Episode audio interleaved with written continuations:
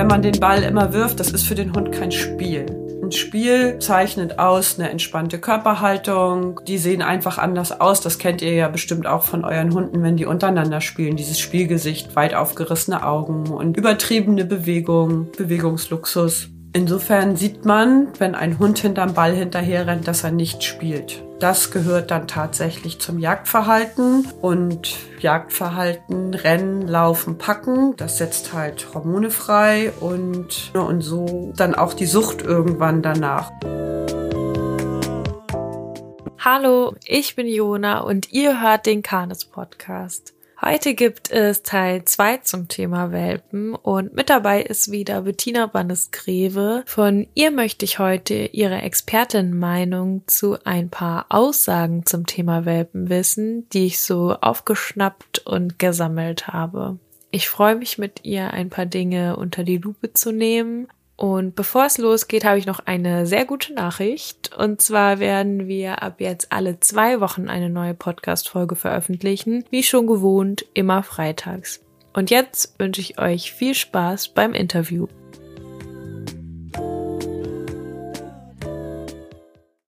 So, dann habe ich ein paar Aussagen zusammengesammelt und mal ganz gerne deine Expertenmeinung dazu hören, was du dazu sagst. Die erste Aussage. Welpenstunden sollten immer an verschiedenen Orten stattfinden, mit die Welpen alles kennenlernen, im Einkaufszentrum, in der Fußgängerzone, im Park und so weiter. Das wirkliche Leben findet ja auch draußen statt, nicht auf dem Hundeplatz. Ja, also da bin ich überhaupt nicht einer Meinung. Die Welpengruppe ist eine Stunde die Woche. Ich kann in dieser einen Stunde in der Woche nicht das ganze Leben des Hundes aufarbeiten und die ganze Sozialisierung und die Umweltgewöhnung, die Habituation findet nicht nur in dieser einen Stunde statt. Also mhm. die Welpen sollen ja auch entspannt spielen, die sollen Spaß haben. Das geht im Einkaufszentrum nicht und das geht auch auf dem Bahnhof nicht. Ähm, ich würde in meiner Welpengruppe auf meinem Hundeplatz die Leute anleiten, diese Dinge zu tun geht in Einkaufszentren, geht mal auf den Bahnhof, fahrt Bus. Also ich informiere darüber, wie die Menschen ihre Hunde vernünftig an die Umwelt gewöhnen. Und das erzähle ich denen. Und dafür haben die eine Woche Zeit. Und dann können sie nach einer Woche kommen und sagen, ja, heute war ich im Einkaufszentrum und ähm, das war so und so. Und dann kann ich denen Tipps geben, wie sie irgendwas besser machen oder, oder mehr machen. Ich mhm. kann nicht in einer Stunde Welpengruppe das alles tun. Das muss man auch nicht. Also und das kriegen die ja auch erfahrungsgemäß ganz gut selber hin, dass da man da mal hinfährt und so, ne? Ja, und vielleicht dazu ist es ja auch nicht wichtig, alles angucken zu gehen mit dem Welpen. Also man muss den jetzt auch nicht den ganzen Tag die ganze Welt zeigen, sondern es reicht ja vielleicht auch, wenn man einmal Bus fährt, statt dass man Bus, Straßenbahn, andere Bahn, S-Bahn und Kutsche und sonst was fährt. Äh, ja, ganz genau. Genau. Ganz genau. Also das wird dann auch generalisiert. Also wenn ich auf dem Bahnhof war, ähm, da muss ich nicht auf den Flughafen gehen. Ne? Also da muss man wirklich sehen, dass die Welpen auch nicht überfordert werden. Das ist ein schönes Beispiel. Also ja. ich erlebe eigentlich nicht in der Regel hier in der Hundeschule, dass die Leute zu viel machen. Aber das könnte natürlich mal vorkommen. Und der Welpe braucht genügend Schlaf, der braucht genügend Ruhe. Also wenn man einmal am Tag eine Aktion macht, also muss man auch überhaupt nicht jeden Tag machen. Das reicht völlig aus. Also ein zu viel ist auch nicht gut. Mir ist noch dazu eingefallen, zu, äh, was du am Anfang gefragt hast. Also das gehört jetzt auch noch zu dem Thema dazu. Man kann natürlich als Welpentrainer, dass man mal sagt, man bietet einen Termin an, wo man mal mit zwei, drei Welpen ins Einkaufszentrum geht. Ne? wenn die Leute das gerne möchten. Und ähm, das wäre ja schon, das ist auch nicht falsch, das kann man auch machen. Aber jedes Mal woanders, ich finde das besser, wenn man diese ganzen Fragen klärt, die die Leute für zu Hause im Alltag haben. Damit ist die Welpenstunde ja eh schon super voll genau. und es passiert genügend auf einmal gleichzeitig beraten, die Welpen ins Spiel lassen und die Übungen anleiten. Das ist ja schon pickepacke vollgepackt für diese kurze Sozialisierungsphase auch. Nächste Aussage, die finde ich besonders gut. Welpen brauchen viele Möglichkeiten, um zu spielen. Daher sollte man Zeit nehmen und ihnen Bälle werfen, Kuscheltiere zur Verfügung stellen und so weiter. So fühlt sich der Welpe wohl und der Welpe wird müde und dann kann er gut schlafen. Was sagst du dazu?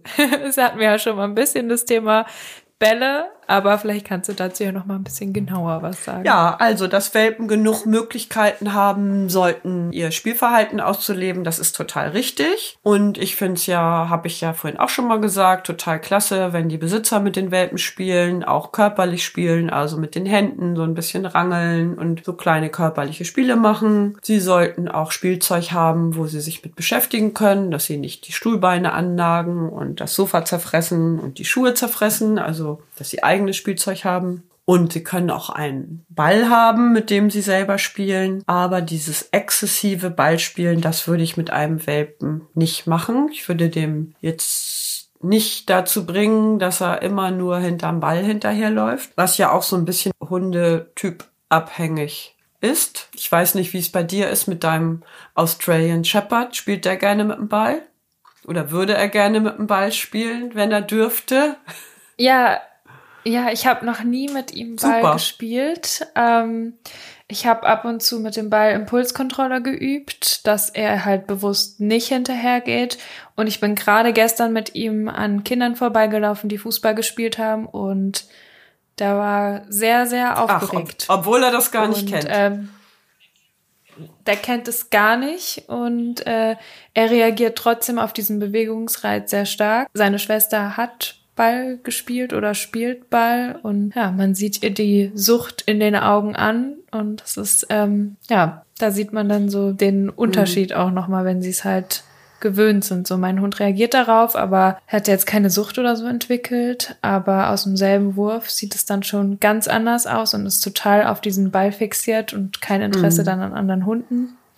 Das ist wirklich traurig ja. zu sehen dann. Ich finde ja. es auch traurig. Es ist also tatsächlich so, dass äh, man Hunde von Bällen abhängig machen kann. Das hast du ja auch schon gesagt, dass das eine Sucht werden kann. Das ist, wie gesagt, abhängig vom Hundetypus. Aber gerade diese Hütehundtypen, also Border Collie, Australian Shepherd, überhaupt diese ganzen Schäferhunde, Malinois und so weiter. Terrier-Typen, auch die sind da sehr anfällig für manche Labradore auch. Nicht alle, bei denen ist das so ein bisschen unterschiedlich. Aber wenn man den Ball immer wirft, das ist für den Hund kein Spiel. Ein Spiel zeichnet mhm. aus eine entspannte Körperhaltung, also die sehen einfach anders aus. Das kennt ihr ja bestimmt auch von euren Hunden, wenn die untereinander spielen. Dieses Spielgesicht, weit aufgerissene Augen und übertriebene Bewegung, Bewegungsluxus. Insofern mhm. sieht man, wenn ein Hund hinterm Ball hinterher rennt, dass er nicht spielt.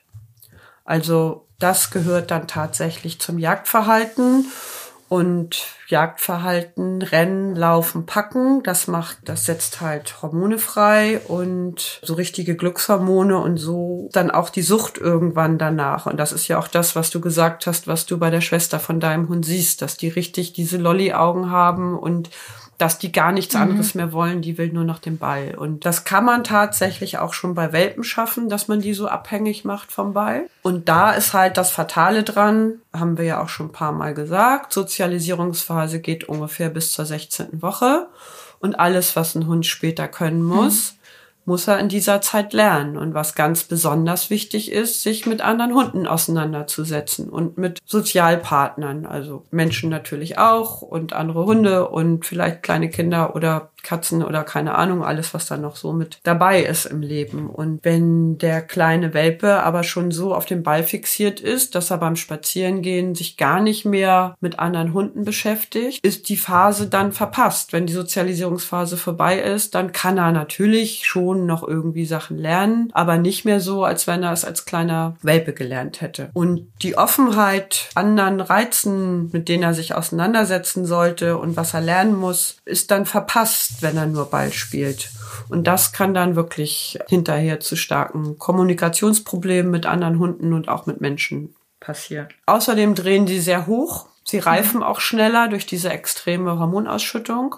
Also sie werden, werden sch schneller erwachsen. Abgesehen davon ist das natürlich auch dann tatsächlich für die Gelenke überhaupt nicht toll. Dieses aus dem Stand spontan hinterherrennen, das Abbremsen, wenn man den Ball packt Ja, das ist einmal die gesundheitliche Sache und die Entwicklung und die Reife. Dann kann noch als zusätzliches Problem, wie gesagt, ich sag kann, es muss ja nicht.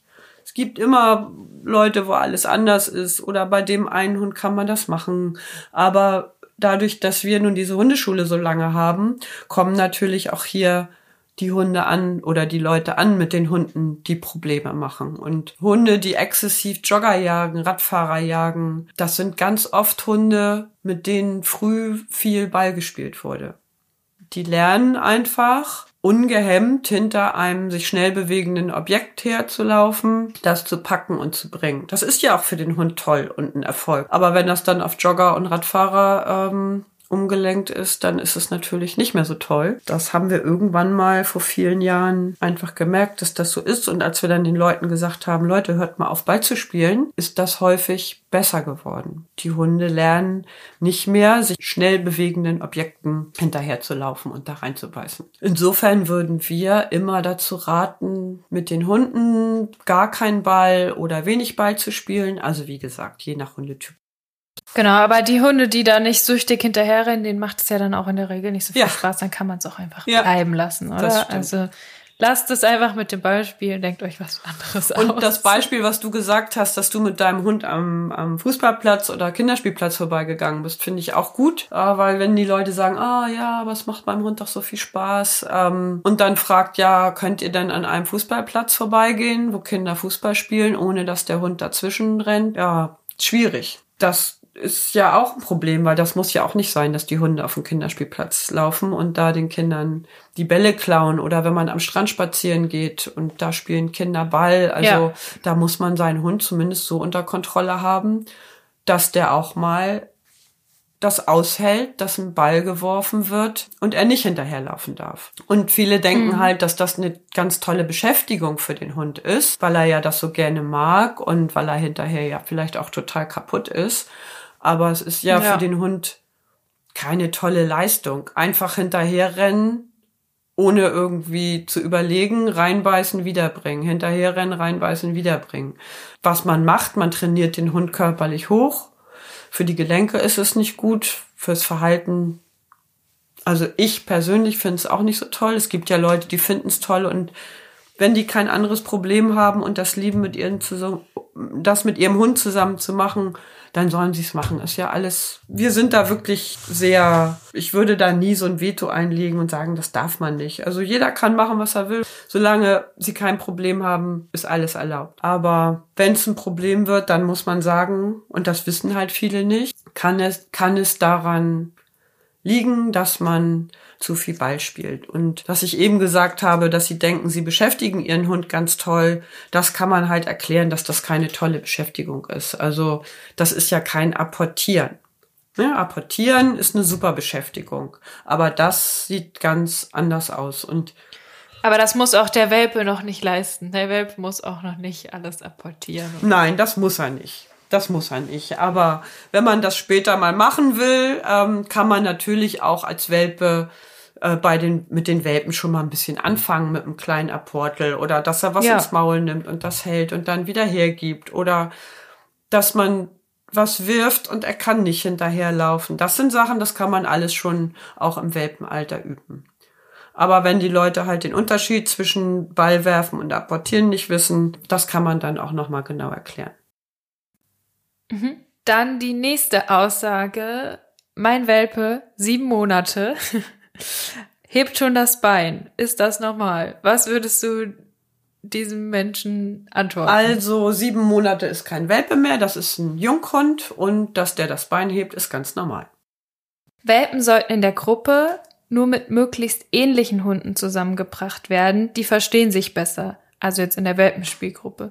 Zum Beispiel Hütehunde miteinander und so weiter. Also natürlich verstehen diese Hunde am Anfang sich besser, weil das haben sie ja gelernt mit ihren Geschwistern und mit ihrer Mutter, wo sie aufgewachsen sind. Aber die Welpengruppe ist ja dazu da, dass sie verschiedene Hunderassen kennenlernen, denen sie im Laufe ihres Lebens begegnen. Und darum ist wirklich ein wichtiger Teil der Welpengruppe, dass sie unterschiedliche Hunderassen kennenlernen und lernen auch ein Mops muss mit einem Schäferhund kommunizieren können und ein Bobtail mit einem Chihuahua. Das lernen die nämlich in der Welpengruppe. Und wenn sie immer nur mit Gleichgesinnten zusammen sind, dann, ja, lernen sie andere Hunde nicht unbedingt kennen. Wenn der Welpe in die Wohnung gemacht hat, ausschimpfen, so dass er weiß, dass man das nicht möchte. Also auch das ist wieder eine Frage, ähm, die ich dem Alter entsprechend beantworten würde. Also ein Welpen, der noch ganz klein ist, der noch gar nicht weiß, dass er nicht in die Wohnung machen darf, darf ich natürlich auf keinen Fall schimpfen drin. Das ja. kann man ganz leicht erklären, ähm, weil er weiß ja nicht, dass ich schimpfe, dass er in die Wohnung gemacht hat, sondern in dem Moment hat er das Gefühl, ich schimpfe, weil er sein Geschäft gemacht hat. Und die Folge könnte sein, dass er sich nicht mehr traut, sein Geschäft zu machen, solange ich daneben stehe. Und dann habe ich genau das Gegenteil damit bewirkt. Wenn er ein bisschen älter ist, ich sag jetzt mal 15 Wochen, 16 Wochen und vielleicht eigentlich schon stubenrein ist oder so gut wie stubenrein ist, dann haben die Welpen manchmal so eine Phase, dass sie mal ausprobieren wollen, was passiert und dann sich vor einen hinsetzen und pinkeln und dann angucken und sagen so, und jetzt? Und dann kann ich dann kann ich auch mal schimpfen, wenn er weiß, was gemeint ist und ihn rausbringen und dass er dann draußen sein Geschäft weitermacht. Mhm. Ja, dann, ähm, es gibt ja auch immer viele Fragen zum Thema Leinenführigkeit und ähm, viele Sachen, die einem da so gerade im Internet gerne geraten werden. Zum Beispiel eine Aussage wäre, wenn dein Welpe an der Leine zieht, bleibe jedes Mal stehen, sonst lernt er an der Leine zu ziehen und du wirst später Probleme damit haben. Also das ist, habe ich auch schon ganz oft gehört, dass sowas geschrieben wird und auch, dass Leute sowas machen. Also für mich persönlich wäre das überhaupt nichts, weil wenn ich draußen irgendwo gehe, dann will ich ja irgendwo hin. Und ich glaube, ich würde eine Krise kriegen. Ich habe überhaupt nicht die Geduld, dann jedes Mal stehen zu bleiben und zu warten, bis der Hund nicht mehr zieht. Weil das wäre ja eine Sache, die muss ich ja dann auch wirklich zu 100 Prozent machen. Weil wenn ich es einmal nicht mache, dann ist das ganze Training vorher wieder über den Haufen geworfen. Und ich weiß nicht, welcher Mensch das schafft, das so zu 100 Prozent durchzuziehen. Ich würde das nicht vermitteln, weil ich kann das, wie gesagt, habe ich ja eben schon gesagt, ich könnte das selber gar nicht durchstehen und das wäre dann auch was, was ich meinen Kunden nicht vermitteln könnte. Mhm. Also würdest du bei der Leinenführigkeit sagen, die funktioniert da einfach auch noch nicht so richtig gut im Welpenalter? Man kann ja schon mal gucken, dass man sich nicht von A nach B ziehen lässt, aber das ein Thema ist, was man auch ruhig in Ruhe dann richtig ordentlich später angehen darf. Ja, genau. Gibt schon da ein paar äh, Sachen, die man machen kann. Auch hier könnte ich jetzt keine Pauschallösung geben. Da gibt's verschiedene Hundetypen. Auch da muss ich gucken, was kann der Mensch leisten. Natürlich ziehe ich, lasse ich mich von meinem Hund nicht durch die Gegend ziehen, überall hin, wo der hin will und laufe da überall hinterher. Ich gehe schon da lang, wo ich lang gehen will und der mhm. Welpe muss mit. Ich glaube, das ist halt auch sowas, das bestimmt den Leuten ganz gut tut, von dir zu hören, weil viele sich dann Gedanken machen, auch gerade so, wenn die auf den Hundeplatz kommen ähm, oder in die Welpenstunde kommen und ihr Hund zieht so doll an der Leine, dass sie dann denken, oh nein, die Trainer denken, wir üben gar nicht mit dem die Leinenführigkeit oder so. Aber die Trainer wissen natürlich, das ist ein kleiner Welpe, der sich einfach gerade ganz doll freut, wieder die anderen Welpen zu treffen und da auf den Platz zu kommen. Natürlich zieht er in dem Moment. Das ist gar nicht schlimm, das ist ganz normal. Ja, Genau. Und eine Leinenführigkeit, ähm, das machen wir in der Welpengruppe auch noch nicht. Wir üben schon bei Fußgehen mit Leckerli, aber Leinenführigkeit nicht an der Leine ziehen. Das fangen wir erst später an, erst in der Junghundgruppe. Dann eine Aussage. In Gruppenstunden wird man nicht individuell betreut. Einzelstunden oder Online-Coaching sind daher viel besser geeignet. Also für den Welpen jetzt gemeint. Also du meinst jetzt in der Welpengruppe. Ähm, genau, dass ja. Trainer das anders anbieten. Also dass die sagen, nee, nee, geh nicht in eine Welpengruppe. Da kann ja keiner genügend auf dich achten. Gerade so ein Welpe ist ja noch ganz klein und zart. Geh, mach auf jeden Fall lieber eine Einzelstunde. Ja, also wie gesagt, das Spielen ist total wichtig, andere Rassen kennenlernen ist total wichtig. Und die theoretischen Fragen, die man hat, die sind ja bei, eigentlich haben ja alle Leute die gleichen Themen mit ihren Welpen. Und das heißt, ich kann das Thema Stubenreinheit, muss ich nicht fünfmal einzeln besprechen, das kann ich auch einmal mit allen fünf besprechen. Und alle, ja. alle Themen interessieren ja eigentlich auch alle.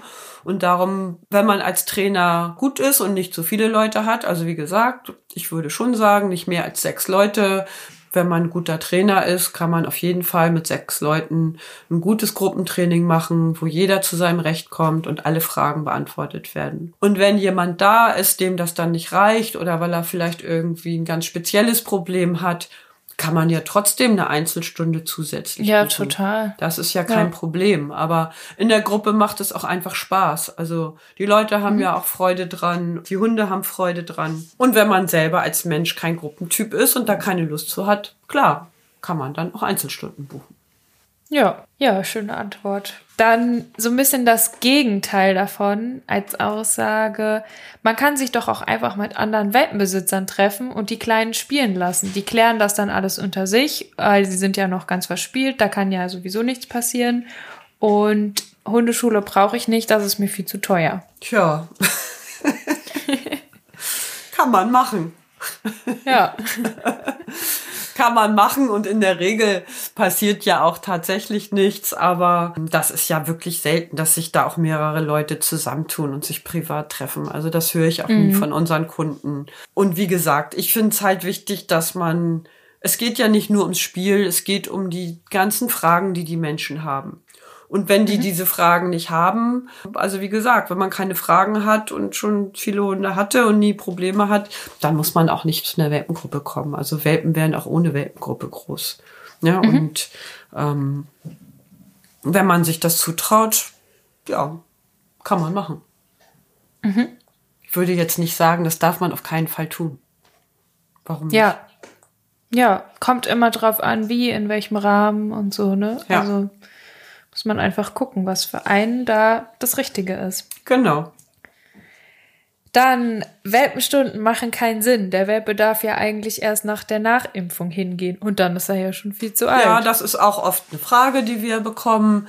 Ähm, also die zweite Impfung ist ja frühestens mit der 12., 13.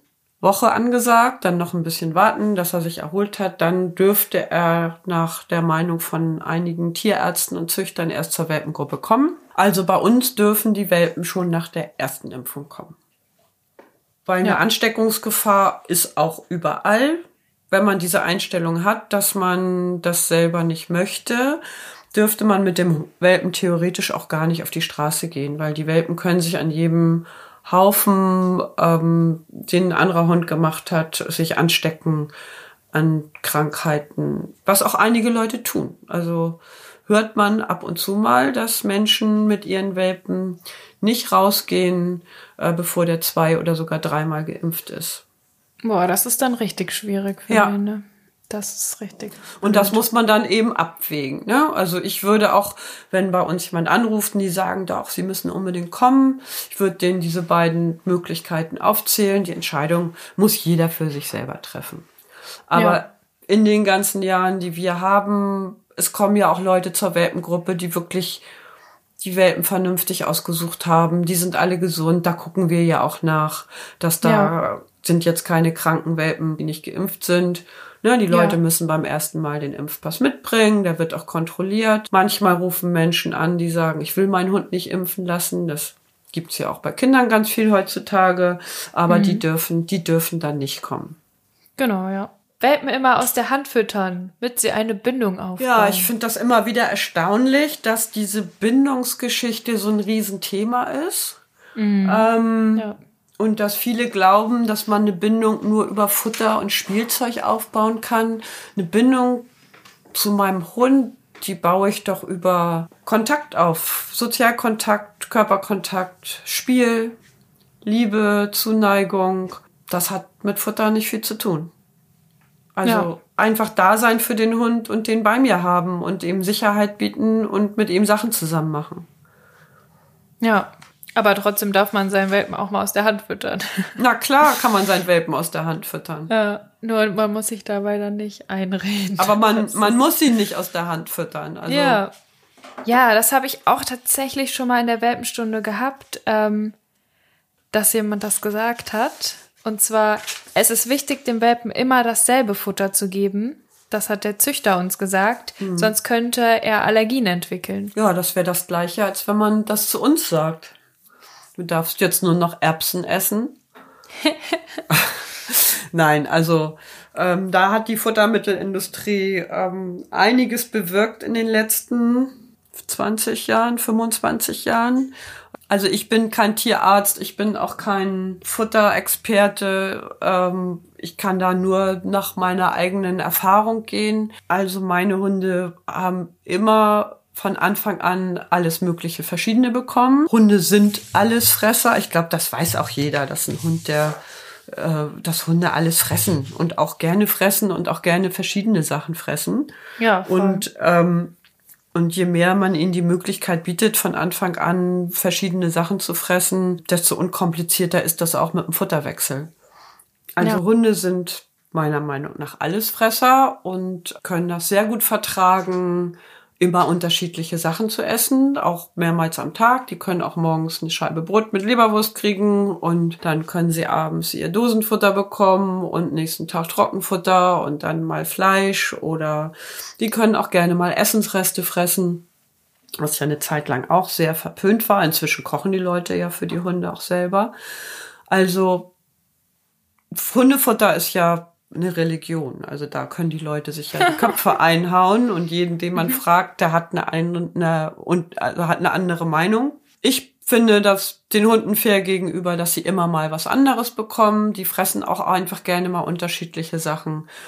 Und ich will mich jetzt hier auch gar nicht lange über Futter auslassen, aber dass ein Hund immer nur eine Trockenfuttersorte essen muss, ähm, das ist nicht richtig. So etwas wie ein Schweineohr sollte man seinem Welpen lieber nicht geben. Lieber kleine, weiche Kauartikel. Was würdest du sagen? Kann so ein Welpe schon ein Schweineohr essen? Darf der das? Ich bin sowieso nicht so ein Schweineohr-Fan. Ich finde das irgendwie ziemlich eklig, diese Dinger. Diese mhm. abgeschnittenen Ohren von den armen Tieren, die dann irgendwie in Asien oder weiß ich nicht wo getrocknet werden und dann wieder zurückgeschifft werden. Aber ich glaube, es gibt inzwischen auch Bio-Schweineohren und ähm, klar kann Welpe auch schon mal auf dem Schweineohr rumkauen. Also bestimmt ist es nicht gut, wenn Labrador-Welpe jeden Tag ein ganzes Schweineohr frisst. Das ist bestimmt nicht so gesund. Aber ähm, man braucht jetzt keine, keine Angst haben, dass das irgendwie zu hart ist. Also der kann mhm. auch schon mal einen Knochen haben, was ich persönlich mhm. besser finde wenn ja. man ihm einen richtig schönen Rinderknochen gibt, wo er dran rundknabbern kann, den, das Mark rauslutschen kann, die Knorpel abbeißen kann. Mhm. Ist im Übrigen auch eine super Beschäftigung für einen Welpen. Großen Knochen und ab in den Garten. Die sind dann hinterher gut beschäftigt und todmüde. Mhm. Ja. Um sich gut auf die Welpenzeit vorzubereiten, sollte man viele, viele Bücher lesen. Vor allem Bücher zu der Rasse, die man sich holt. Du lachst ja und ich auch.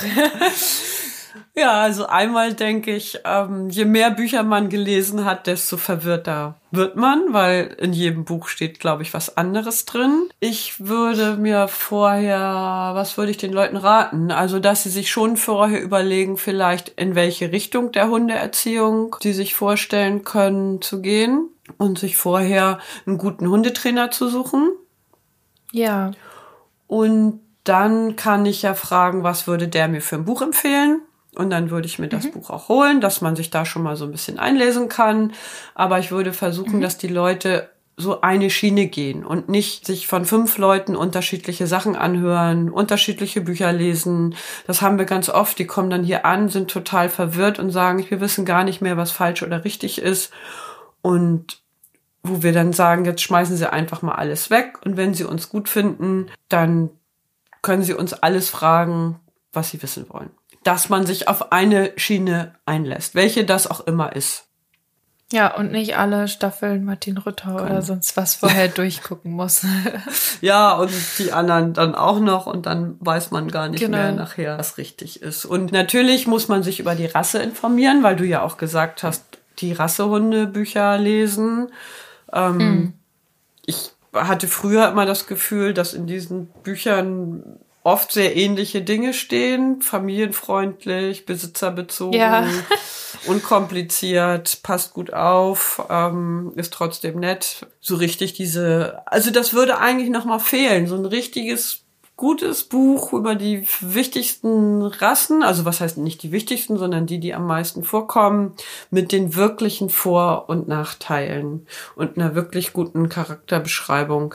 Natürlich beschreiben die Züchter ihre Hunde toll. Die finden ihre Hunde ja auch toll. Die sollen die Hunde mhm. ja auch mhm. toll finden. Und natürlich soll man auch ein Rassehundbuch lesen, wenn man sich für eine Rasse, bestimmte Rasse interessiert und auch mit dem Züchter sprechen, die Erfahrungen, die die haben, weil ja. wenn das ein guter Züchter ist, berät der ja auch gut. Was nicht immer der Fall ist, aber wenn man mal vom Idealfall ausgeht. Und optimalerweise, wenn man sich vorinformieren möchte, dann sollte man auch noch mal jemanden von außen fragen. Also nicht nur den Züchter und das Rassehundbuch, sondern vielleicht ja. noch mal den Tierarzt und den Hundetrainer. Mhm. Also ich habe festgestellt, dass viele Leute ankommen mit ihren Welpen in die Stunde oder auch ins Einzeltraining zusätzlich zur Gruppenstunde und dann sagen, ja, ich habe ja gelesen, ähm, der und der Hund, der muss ja so viel ausgelastet werden, die Rasse weil das immer so oft in den Rassebeschreibungen halt drin steht. Also gerade bei den Hütehunden, aber auch teilweise bei den Retrievern und so.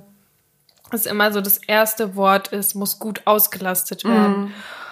Ich brauche dann oft erstmal eine ganze Stunde, wo ich erkläre, dass dieser Hund auch Ruhe halten muss und was Auslastung bedeutet. Und da würde ich mir schon wünschen, entweder sehr gute Rassebücher oder dass die Leute da ein bisschen weniger drauf geben. Natürlich ist ja die Frage, was man unter ausgelastet versteht. Also ich kann mir keinen Australian Shepherd anschaffen, wenn ich mitten in der Stadt wohne, im vierten Stock und die Möglichkeit habe, nur viermal am Tag um Block zu gehen oder dreimal am Tag. Das würde mhm. als Auslastung ja tatsächlich nicht reichen. Ne, da ja. würde vielleicht eine, also das wäre alles für gar keinen Hund ausreichend, das ist völlig klar. Ich überspitze das dann auch immer so ein bisschen, was ich sage. Aber wenn ich nicht der super Spaziergänger bin, dann muss ich mir halt einen Hund suchen, der auch nicht so viel Lust hat, jetzt stundenlang zu laufen.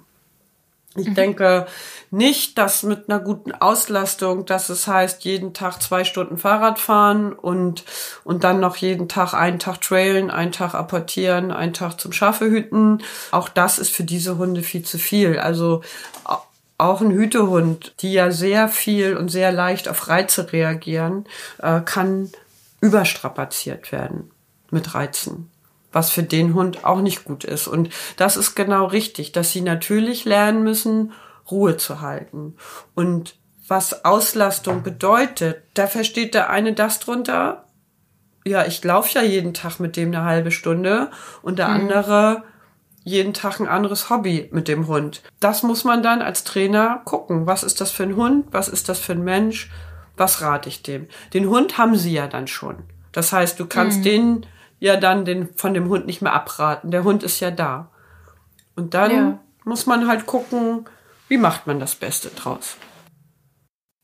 Futter sollte man jeden Tag genau abmessen und wie, der, wie auf der Verpackung stehend füttern. Ja, das äh, kommt allerdings hier auch öfters mal vor, dass man dann sagt, Mensch, der Hund ist aber ein bisschen zu dick. Und dann sagen die Leute, ja, der kriegt aber genauso viel, wie auf der Tüte steht. Und wo man sagt, na ja, ne, also wir Menschen sind ja auch alle unterschiedlich. Und es hängt ja auch davon ab, wie viel Bewegung der Hund hat. Wenn der jetzt nicht so viel läuft, dann ist das einfach zu viel. Und füttert einfach mal weniger. Oder auch umgekehrt. Es kommt auch mal vor, dass Welpen oder Hunde zu dünn sind, wo die dann sagen, ja, aber er kriegt ja so viel, wie auf der Tüte steht. Ja, gib ihm noch einfach ein bisschen mehr. Ach, gute Idee. Machen wir mal. Ja, genau. Also, das finde ich schon, dass man so ein Auge haben muss, ist der Hund zu dick oder zu dünn und dann füttert man halt mehr oder weniger.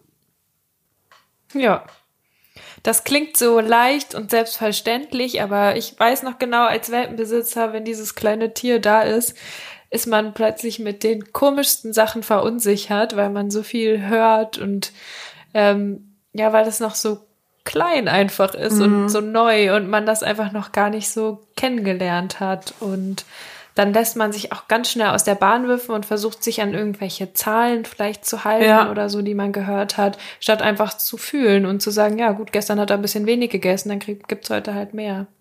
Das darf man auch als Hundetrainer nicht vergessen. Ne? Also gerade ich mache das so lange mit der Pension und wenn ich einen Hund in der Pension habe, ich gucke den an und ich weiß, wie viel muss ich in seinen Napf tun. Mhm.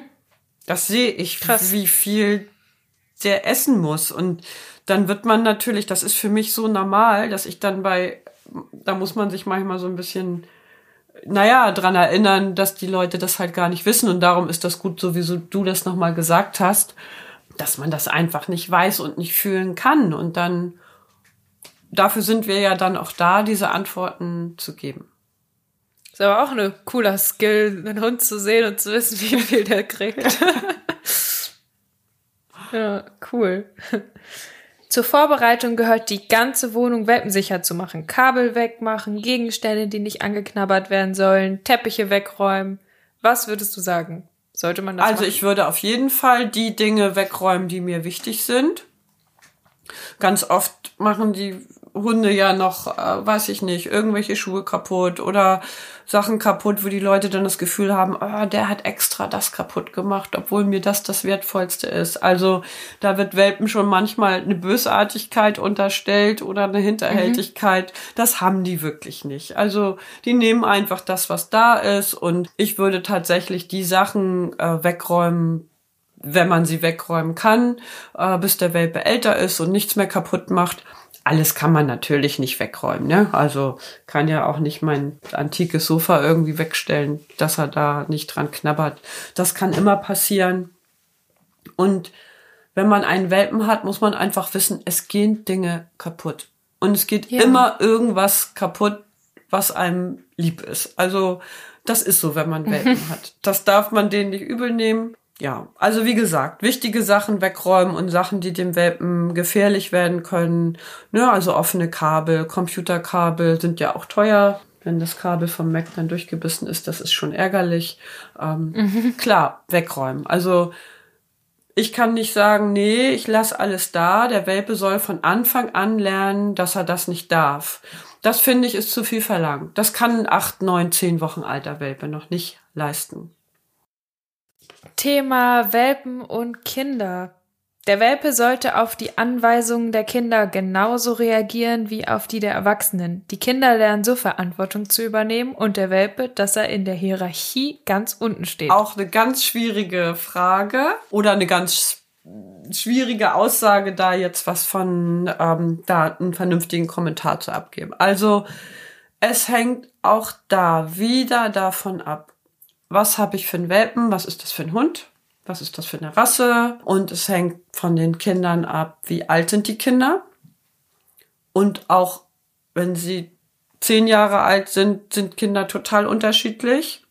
Es gibt welche, die sind ganz tough und selbstbewusst und es gibt ganz unsichere, zarte. Also Typus Hund, Typus Kind muss ich abwägen, was darf das Kind dem Hund abverlangen und was nicht. Also es ist so, dass die Eltern die Verantwortung haben und wenn es Situationen gibt, wo irgendwas durchgesetzt werden muss, sind Kinder nicht in der Position, dem Hund alles wegnehmen zu dürfen.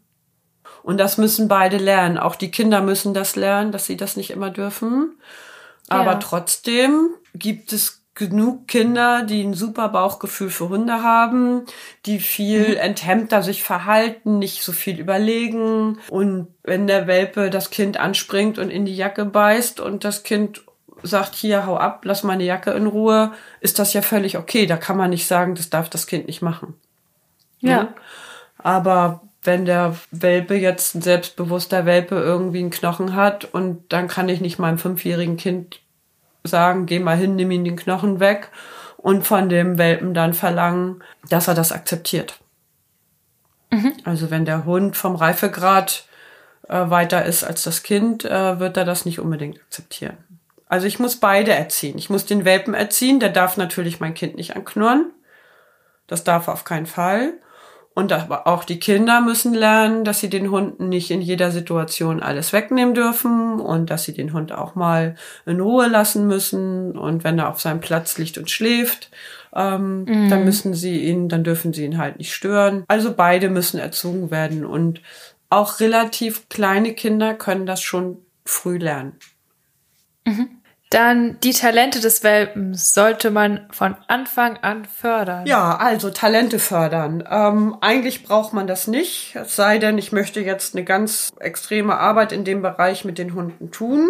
obwohl auch da zum Beispiel weiß ich bei den Schäfern, die Border Collies haben, auch die lassen jetzt nicht ihre Welpen schon an die Schafe und fördern die von Anfang an, sondern was da die Welpen lernen, ist einfach erstmal zugucken und sich zurückzunehmen. Und auch bei Jagdhunden, ich muss nicht das Jagdverhalten schon fördern von Anfang an, weil jagen tun die, das haben die in sich drin. Was sie lernen müssen, ist, sich zurückzunehmen und auch mal mit dem aufzuhören, was sie gerne tun. Und wenn man jetzt nicht davon ausgeht, dass ich irgendwie eine super spezialisierte Arbeit mit diesem Tier machen möchte, sondern den als Familienhund habe und den vielleicht ein bisschen beschäftige, dann ist für jeden Hund, gerade die, die so leicht hochdrehen, das Wichtigste, sich lernen zurückzunehmen und von dem abzulassen, was sie gerne tun. Weil das geht nicht verloren. Also kann einen Jagdhund nicht vom Jagen komplett abbringen und einen Hütehund nicht komplett vom Hüten. Das wird er immer tun, das steckt in ihm drin. Aber sich da einfach mal rauszunehmen, das muss er als Welpe lernen, weil das ist als erwachsener Hund, wenn ich das verpasst habe, irre schwer für ein Tier. Letzte Aussage. Welpen, die aufreiten, sind sehr dominant. Also, soweit ich weiß, kommt Aufreiten aus dem Sexualverhalten des Hundes. Und wie auch schon oft gesagt, Sozialisierungsphase. In der Sozialisierungsphase werden alle Verhaltensweisen gelernt, äh, wozu sie gut sind, wozu sie zu gebrauchen sind im Leben eines Hundes. Also die, das Verhalten selbst ist angeboren, wie der Hund sich verhält. Das bringt der Hund mit aber was er mit diesem Verhalten bewirkt und wie er ähm, andere damit beeinflussen kann, das lernt er in der Sozialisierungsphase. Und auch gelernt wird das, das Sexualverhalten. Auch das wird in der Sozialisierungsphase gelernt. Natürlich nicht ähm, bis zum Ende, sondern Aufreiten gehört halt dazu. Bei Rüden und auch bei Hündinnen.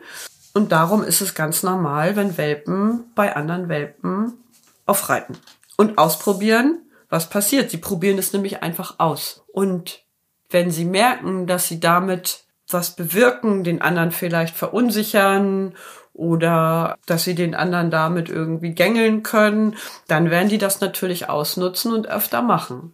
Das wäre mhm. zum Beispiel auch eine Verhaltensweise, die wir in der Welpengruppe, wenn sie zu oft vorkommt oder der Welpe das nur noch zeigt bei anderen Welpen, das würden ja. wir auch unterbrechen. Aber wenn das mal mhm. zeigt und einfach mal aufreitet, dann wieder aufhört, dann wieder spielt, dann nochmal aufreitet, das ist völlig okay. Er muss lernen, äh, was mit dieser Verhaltensweise passiert. Also es ist nicht jeder Hund dominant oder jeder Welpe ähm, der bei einem anderen Welpen aufreitet. Ja, der Begriff Dominanz ist ja auch sehr missbraucht, sag ich mal so. Der wird sehr häufig sehr schnell benutzt. Ich glaube, was dann beim Erwachsenenhund natürlich gemeint sein kann, in dem Moment ist ein Imponieraufreiten aus dem Imponierverhalten, weil sich bei Hunden vermischen sich ja auch einfach die Antriebe, aber das heißt nicht, dass das Dominanzverhalten ist, sondern einfach imponieren. Und da wird dieser Begriff einfach immer so wirr um sich geworfen schnell. Der ist auch so stark, dominant. ja, und wenn man selbstbewussten Hund hat, ist doch toll. Ja, und Dominanz ja. geht ja nur zwischen zwei Sozialpartnern und also wie gesagt, wenn man die Welpen dabei auch anguckt, dann sieht man, dass die noch gar nicht so genau wissen, was sie da tun und dass sie da irgendwas mhm. ausprobieren und dass sobald ein Welpe irgendwo aufreitet, man hinläuft, oh Gott, der reitet auf und der ist dominant. Also das ist völliger Quatsch. Also das sollen die ruhig mal machen. Aber mhm. manchmal merken die, dass die anderen sich nicht so richtig wehren können, weil manche Welpen können dann damit nicht so viel anfangen. Und wenn die dann merken, mhm. ich reite jetzt da immer auf und ähm, und äh, pisacke die anderen damit, dann muss man es als Menschheit unterbrechen. Und das geht ja. äh, ganz einfach und dann ist das auch okay. Ja, dann sind wir damit durch mit den vielen Aussagen und Fragen.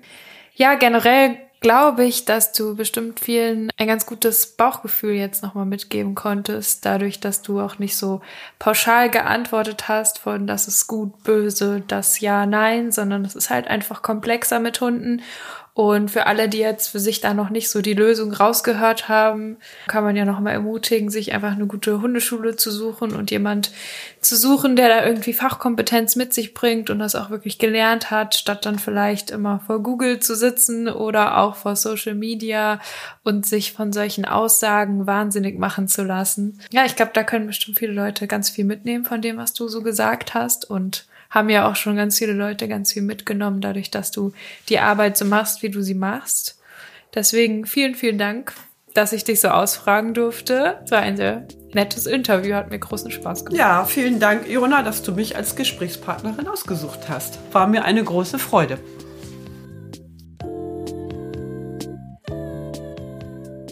Ja, das war der zweite Teil des Interviews zum Thema Welpen.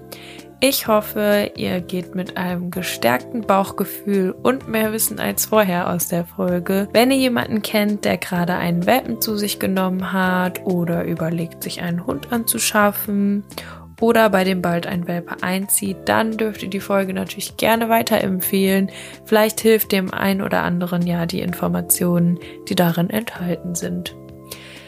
Wenn ihr mehr über Canis wissen wollt, dann könnt ihr euch gerne auf canis-kynos.de informieren. Für Feedback oder auch Themenwünsche oder Fragen dazu könnt ihr uns gerne schreiben auf Instagram unter canis-kynos sowie auf Facebook unter canis und mich persönlich erreicht ihr auf dem Instagram-Kanal Jona und die Hunde. Wenn ihr den Podcast supporten wollt, dann abonniert ihn gerne oder hinterlasst eine Bewertung, je nachdem, wo ihr ihn gerade hört. Ich wünsche euch und euren Hunden eine gute Zeit. Bis in zwei Wochen.